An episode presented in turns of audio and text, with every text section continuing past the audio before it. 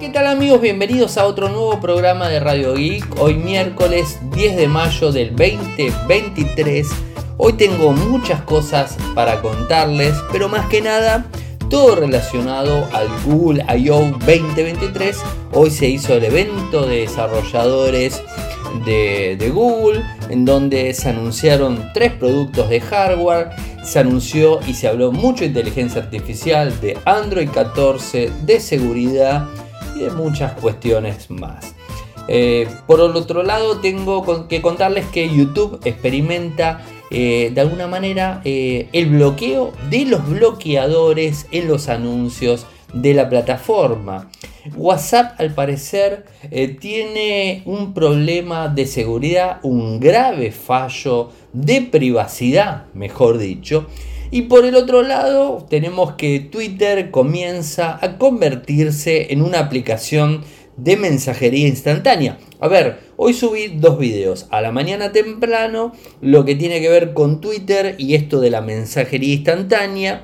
Eh, y hace un rato, antes de grabar el programa del día de hoy, eh, subí un resumen de un minuto, un minuto uno me dio. No, no pude reducirlo y acelerar más para contarlo todo lo más rápido posible de lo que se dijo en el Google I.O. El Google I.O. lo dejo para último momento. Eh, en cuanto a lo que tiene que ver con Twitter y este eh, sistema de mensajería, esto viene a colación que el mismísimo Elon Musk en Twitter anunció que eh, muy pronto, o sea, ya, dijo mañana, o sea, supuestamente el 11 de mayo, hoy 10, mañana 11, eh, van a empezar a correr eh, la encriptación a los mensajes eh, directos, los que serían los DM, los famosos DM. y esto la verdad que está bueno. ¿Por qué está bueno? Y justamente porque los mensajes directos eh, muchas veces lo, utilizamos eh, para contactar a personas de cualquier parte del mundo sin tener datos este, eh, privados de la persona como número de teléfono, correo electrónico o lo que fuese. Normalmente los nick de, de, Twitter o de cualquier red social, por lo general los tenemos abiertos. ¿no? En mi caso es Ariel Mcor, ya lo saben, si quieren hablarme me hablan por ahí. Y si, mm, por ejemplo, no los estoy siguiendo o la persona que quieren hablar no los está siguiendo, les pueden enviar un tweet arrobándolo, pidiéndolo que lo siga, eh, porque quieren hablar de forma personal. Eh, hasta el momento, los mensajes que enviábamos, los DM, siguiendo una persona, siguiendo la otra, se tenían que seguir mutuamente, eh, eran de, del estilo no cifrado. Es decir, se podía interceptar ese mensaje por internet eh, y también los servidores de Twitter tenían copia de los mismos. ¿no? Es algo que así empezó, por ejemplo, WhatsApp en su momento, ¿no? hace ya 10, 15 años. ¿no? Y después eh, empezaron a cifrar en tu end y de vuelta los mensajes eh, para que no haya problemas de privacidad y de seguridad. al parecer Elon Musk ahora lo define, de que desde el día de mañana van a estar este, los DM cifrados de extremo a extremo, donde como bien les decía, nadie nos los va a poder interceptar en el camino y tampoco se podrían supuestamente acceder desde los servidores de Twitter. A mí me parece excelente y esto, como bien les decía, tiene que ver con un sistema de mensajería, ¿no? Eh, porque es público, todos saben que es Ariel Mcor y me pueden hablar de acá, de China, no sé si funciona en China Twitter, eh, pero bueno, de cualquier parte del mundo me puede hablar eh, y puedo mantener una conversación sin darle mi número de teléfono, que por ejemplo WhatsApp lo necesita y ese sí es un servicio de mensajería instantánea, ¿no? Así que esto está muy bueno. Inclusive yo Twitter eh, hace mucho tiempo, hace más de 10 años, lo eh, catalogaba como el mejor sistema de mensajería, más allá de que no estaban cifrados, porque me permitía hablar con cualquier persona del mundo, más allá de que sea mensaje directo, también por ejemplo hablarle a una persona y muchas veces de forma pública he hablado, he mantenido un diálogo con una persona de otro país, eh, un colega de otro lado o lo que fuese. Eh, y bueno, pude tener un contacto, ¿no? Entonces Twitter te brinda eso. De esta forma daría un paso adelante y además de todo esto, nuestro amigo Elon Musk eh, habló de que eh, posiblemente no sería lo único que estaría incorporando, sino que también podría estar incorporando llamadas de voz y videollamadas. Eh, y con esto ya directamente entramos a un sistema de mensajería. ¿no? a mí me parece excelente, creo que está muy bueno. Vieron que a veces soy un tanto crítico con las decisiones de Elon Musk pero en este caso puntual me parece que, eh, es interesante este tipo de, acciones y muchísimas personas se van a inclinar a utilizarlo porque realmente es útil, creo que es, es muy útil eh, y bueno, veremos cómo, eh, cómo avanza esta, esta situación y cómo se va implementando. Mañana a la noche, no sé, quizás les cuento qué es lo que se implementó y si eh, la aplicación de Twitter me avisa de que hay algún cambio. Y algo que está sucediendo, que es de Google, pero háblame directamente de YouTube, es que está empezando a experimentar un sistema de bloqueo para bloqueadores. Ustedes bien saben que tanto Google como YouTube tiene su eh, programa de publicidad eh, que todo el mundo lo tiene, o sea, pasando determinadas este, em, eh, opciones que te pide YouTube, empezás a monetizar, ¿no? En el caso nuestro en Infocerte, monetiza. Y se vio que hay una caída bastante grande por el tema de los bloqueadores. Si vos, por ejemplo, entras a YouTube y no tenés una cuenta premium, lo que te va a pasar que cada tanto tiempo te va a aparecer una ventanita abajo con un mensaje o directamente una ventana grande que te corta el video por 5 o 6 segundos. Ves la publicidad, si te interesa la seguís, si no a los 5 o 6 segundos que son obligatorios, podés saltarlo y seguir con tu video. Y te va a seguir interrumpiendo dependiendo del tiempo del video. Esto es algo que se hace desde siempre. Si tenés YouTube Premium, algo que recomiendo porque es excelente. Yo lo utilizo, además te permite descargar los videos de YouTube en tu smartphone, en tu computadora, en tu tableta, Android, iOS sin ningún tipo de problemas. Lo recomiendo YouTube Premium, es una muy buena opción. Está también YouTube Music dentro del mismo pack, así que puedes escuchar música también de, de esa forma. Este, si no lo tenés, vas a tener este inconveniente. ¿Qué es lo que sucede? Que muchas personas este, utilizan determinados bloqueadores de publicidad en YouTube eh, para no tener que pagar YouTube Premium. Si bien tuvo un aumento este año YouTube Premium, tampoco es tan caro como cualquier otro servicio de streaming. Y convengamos que el gran tráfico de internet en videos, primero está Netflix y después viene YouTube. YouTube avanza y avanza de forma constante porque realmente hay muchísimos videos de, muchas personas eh, que lo utilizamos de forma eh, asidua, ¿no? O sea, yo particularmente lo utilizo mucho, es por eso que contraté el servicio premium, que además te da hasta 5 cuentas. Está piola, es interesante. Eh, bueno, los bloqueadores lo que hacen es bloquearlo, no te permite que te lo bajes, pero sí te bloquea la publicidad. Esto es algo que le juega totalmente en contra a lo que quiere hacer YouTube, ¿no? Porque YouTube te invita a que te registres en YouTube Premium eh, para no tener este, este inconveniente de, de parates de publicidad. Eh, y bueno, cómo maneja la publicidad después para las determinadas personas, no tengo ni idea, ¿no? Eh, si es que tiene em, YouTube Premium, bueno, ya se maneja de, de otra forma. pero lo que está haciendo, al parecer, es un sistema, una prueba mm, chica, pero la está haciendo para tratar de bloquear a los bloqueadores. Eh, muchos seguramente dirán Ariel está mal. Eh, yo pienso que ni, ni una cosa ni la otra. Si YouTube lo utilizás eh, como servicio gratuito para informarte, para ver, para distraerte, bueno, tenés que soportar las publicidades, creo, ¿no? Ahora, por ejemplo, no estoy muy de acuerdo en los sitios web que te aparecen esas ventanas flotantes en el medio, no te deja ver, o muchos sitios de noticias que te piden usuario contraseña y que tenés que pagar para acceder a, la información. Bueno, no estoy muy de acuerdo con, con ese tipo de cosas, ¿no? Pero en el caso de los videos hay mucho trabajo, ¿no? Yo sé que hay muchos videos que son flojitos, pero hay veces hay mucho trabajo de los que generamos contenidos eh, y bueno, por lo menos algún tipo de rédito estaría, estaría bueno tenerlo. Más allá de que casi todo el dinero se lo lleva a YouTube, eh, bueno, algo también le queda a los creadores de contenidos, ¿no? Porque si en definitiva no habría creadores de contenidos, no habría YouTube. Así que bueno, eso también de alguna forma eh, hay que monetizarlo. WhatsApp en Android tiene un fallo grave de seguridad.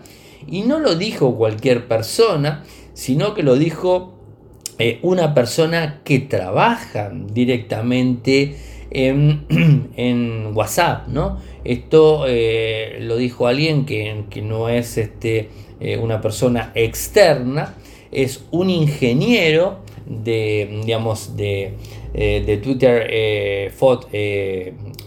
es un ingeniero de Twitter, se llama Fuad eh, Daviri, así creo que lo dijo, quien descubrió en Android eh, que WhatsApp accede constantemente al micrófono del smartphone, incluso cuando la aplicación no está en uso. ¿Qué es lo que dijo? Y de hecho puso una imagen. WhatsApp ha estado usando el micrófono en segundo plano mientras dormía y desde que me desperté a las 6 de la mañana y eso es solo una parte de la línea de tiempo que está pasando y muestra una imagen de lo que eh, está haciendo eh, WhatsApp de forma paralela, por así decirlo, ¿no?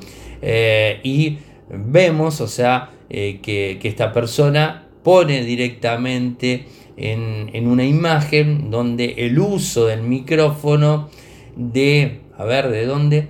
De las 4.20 am, 4.22, 4.37, 4.39, 5.59, recuerden que él se despertó a las 6 de la mañana, y por ejemplo 6.25 am, que seguramente él ya lo está usando, tiene 26 minutos de escucha, mientras que a las 5.59 tiene 2 minutos. Es interesante ver este tipo de cosas y esperemos que la gente de, em, de Android em, solucione estas cuestiones eh, para que no sigan pasando.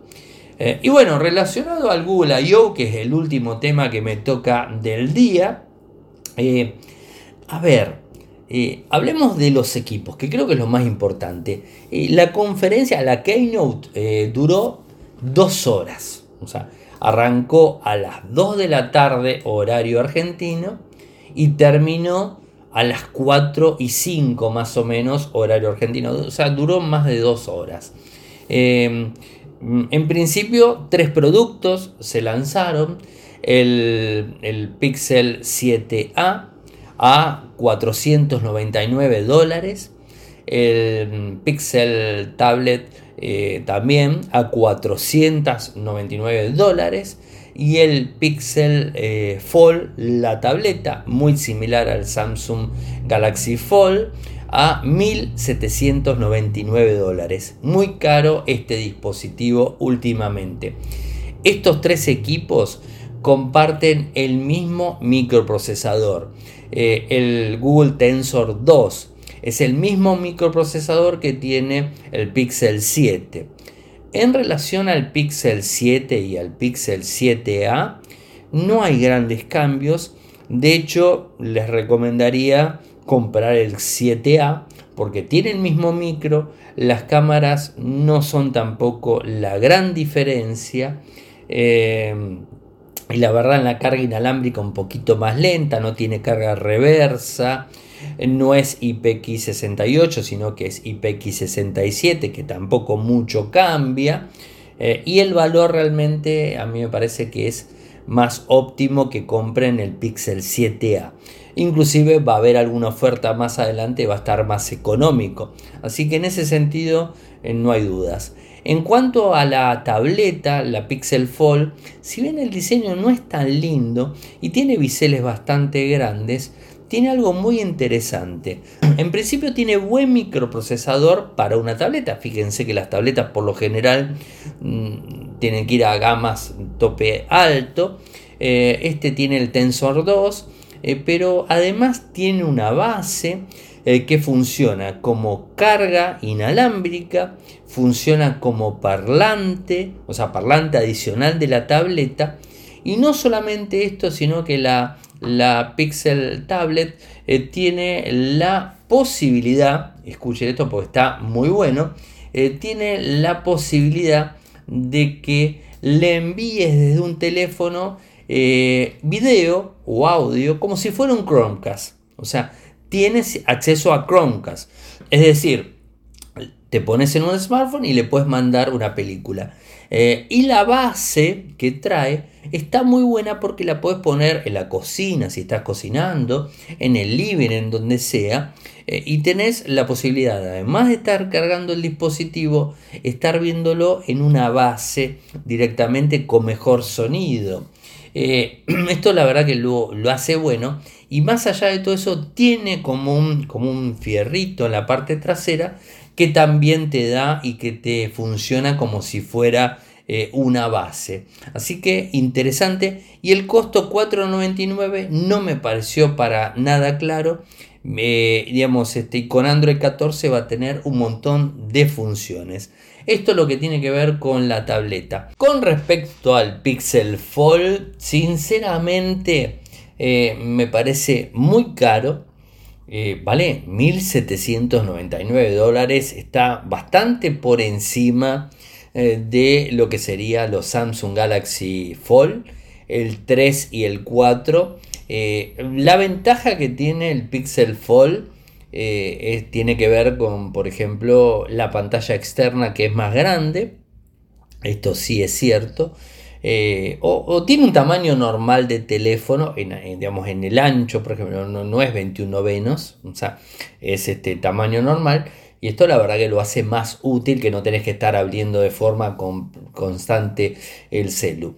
Eh, lo que pasa que a ese costo, seguir utilizando el microprocesador, el Tensor G2, y como que lo veo que no da, o sea, no da, porque se tendría que arrimar bastante más a, eh, a la gente de Samsung con un micro Qualcomm. O sea, creo que sería eso. Porque es, como les digo, bastante caro el producto, ¿no? Eh, no se ve mal y después lo que pude ver en el evento, lanzamiento, por supuesto, y a distancia, es que la unión de la bisagra donde dobla se ve bastante. Eh, yo no sé si es un problema de la luz que la tomaba, lo que sea, pero se ve, se ve bastante.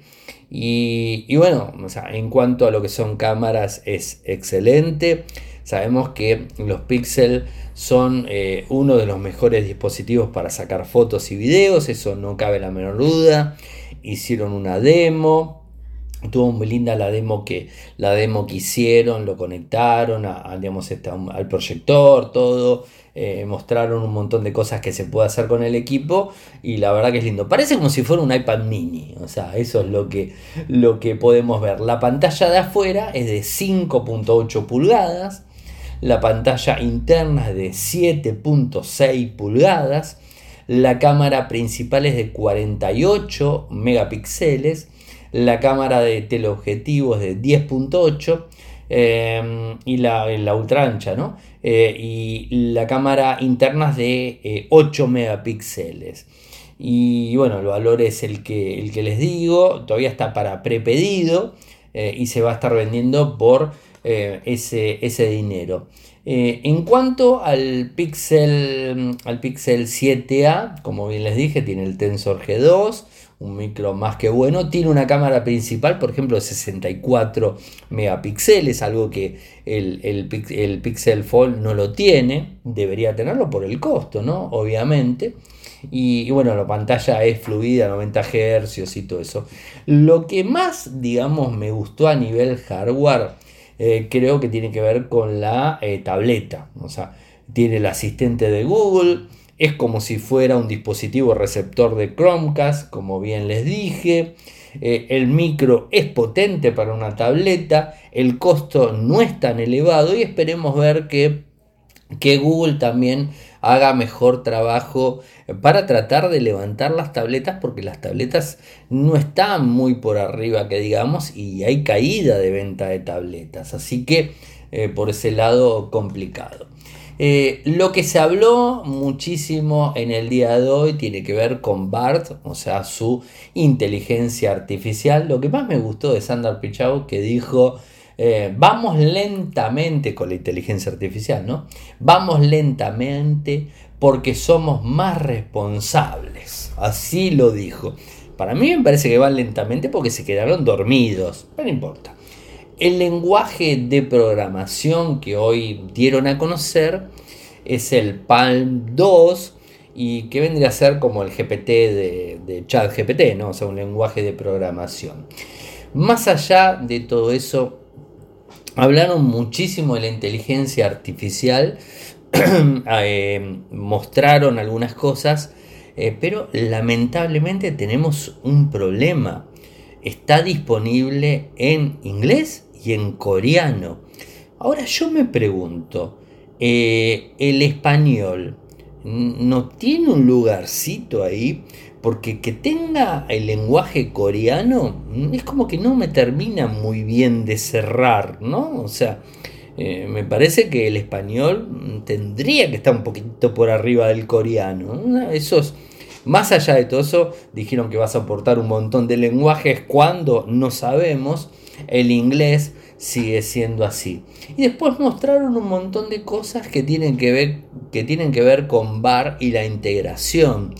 La integración con las planillas de Google, eh, con el sistema de presentaciones de Google, con el correo electrónico de Google, en donde te puede resumir, por ejemplo, muchas, muchas notas y te saca una conclusión. Este puede llegar a servir para, no sé, para un periodista que tiene que eh, recopilar información, leerla directamente y sacarte un resumen. Bueno, la verdad que todo lo que mostró es muy bueno.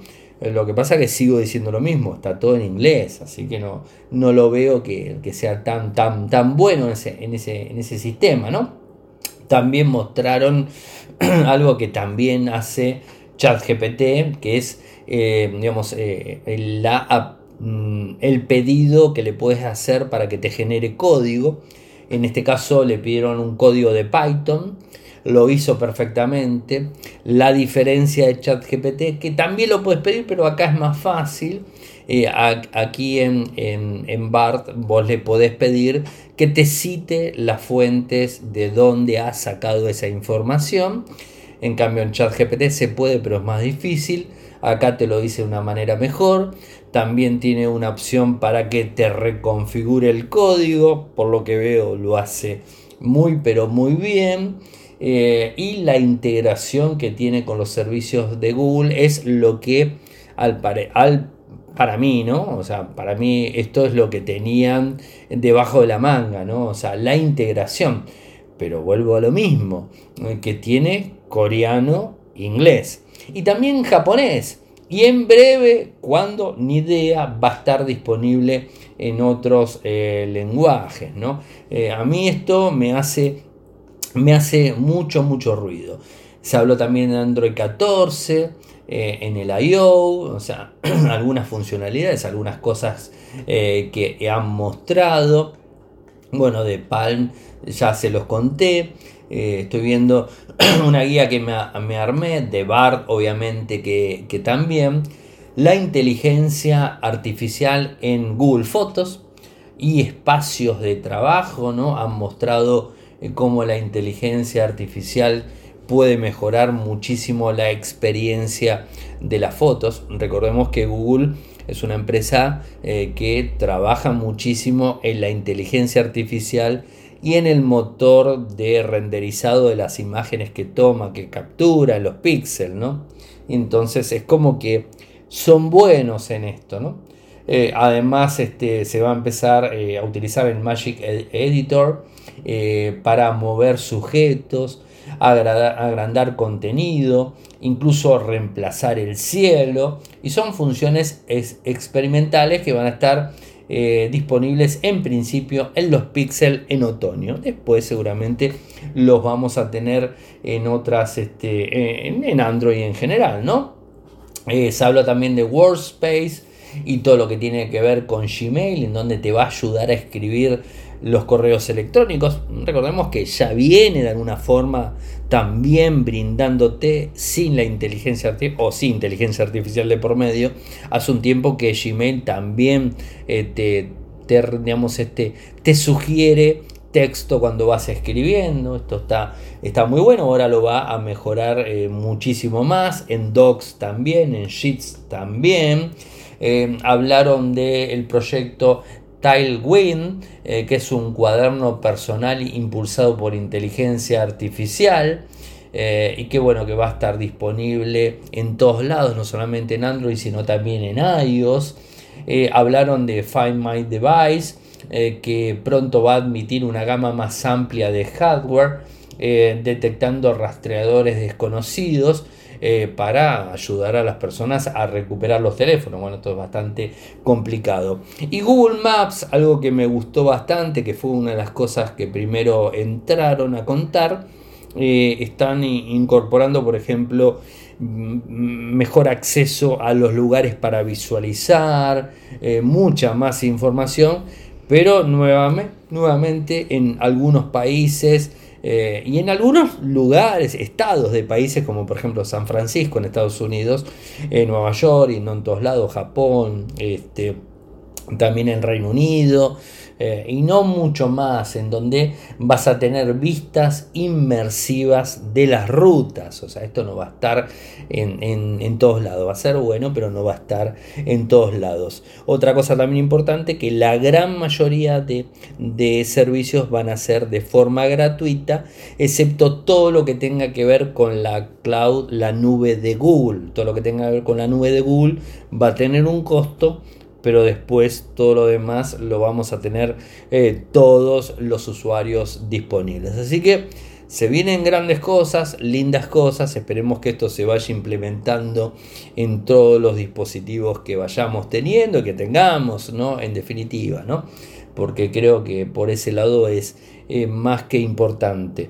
Como bien les dije, eh, digamos, el evento completo duró 2 horas, 2 horas 5 más o menos, y en donde los últimos 25-30 minutos tuvieron que ver con estos tres lanzamientos, o sea, con el Pixel 7A, la tablet Pixel y el Fold Pixel, o sea, y, nada, todos esperábamos eso. Pero cabe recalcar que los eh, eventos Google I.O. son de desarrolladores no es para, eh, para consumo. O sea, eh, la gran mayoría de desarrolladores me imagino que habrán estado más que contentos viendo los eh, avances que, está empujando Google, pero los consumidores no habrán estado tan contentos en, las presentaciones porque fue mucho y mucho. Hablaron también algo que me estaba olvidando, eh, mucho relacionado a lo que tiene que ver con la seguridad y la privacidad de la inteligencia artificial. Es como que se escudaron mucho detrás de la privacidad de la inteligencia artificial eh, para desligarse del el gran atraso que han tenido eh, para lanzar BARD y bueno, quedar por siempre detrás de ChatGPT. Algunos palitos también le pegaron a ChatGPT. Así que bueno, eh, interesante el evento. Después les paso el enlace para que puedan verlo porque por supuesto Google lo deja grabado. Se transmitió en YouTube. O sea, todo el mundo podía acceder sin ningún tipo de problemas este, a la conferencia. Pero para los que no somos desarrolladores, en algún momento se tornó un tanto pesada hasta que llegó la parte que todos estábamos esperando, ¿no? Eh, y porque además tengan en cuenta esto que yo lo veo que, Google acá eh, no lo hace muy bien, y con esto cierro, es que ellos se basan muchísimo, es lógico también que lo hagan, en su pixel. o sea, la gran mayoría de cosas que les, mencioné funcionan en los Pixel. Pero la gente no tiene todo el mundo Pixel. Y de hecho, el mercado de usuarios Pixel no es tan grande, es bastante reducido. Eh, entonces, todo esto que está anunciando, ¿cuándo lo vamos a tener disponible? Eh, recuerden que todavía existen usuarios en el mundo de smartphones que se lanzaron a mediados del año pasado o pasado septiembre del año pasado que ya estaba Android 13, inclusive algún que otro fabricante hoy día lanza smartphone con Android 12 y ya estamos hablando que en septiembre se viene Android 14 y Android, Android 13 está implementado desde septiembre del año pasado. Entonces, eh, todas estas cosas, seguramente lo que hoy se anunció va a estar en Android 14. Y querramos o no querramos, eh, hay una sola marca que eh, se toma muy en serio el tema de las actualizaciones y aclaro que no tengo absolutamente ningún acuerdo económico, ningún acuerdo de canje, ni nada que se le parezca. Y el único que realmente se toma esto en serio es Samsung. Las demás empresas no se lo toman en serio el tema de las actualizaciones. Inclusive, no voy a mencionar en negativo, pero hay muchas marcas que tienen equipos tope de gama que siguen todavía con Android 12.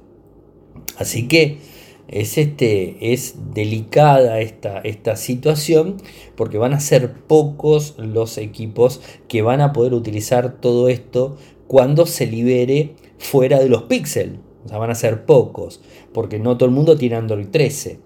Así que es un tema, un, tema complicado, ¿no? Y ustedes saben que eh, a mí me interesa mucho que los equipos tengan actualizaciones de seguridad todos los meses, porque Google se las envía a todos los fabricantes, porque todos son socios, partner, a todos los fabricantes desde el más común, desde el más bajo hasta el fabricante top se los envía eh, y no los implementan.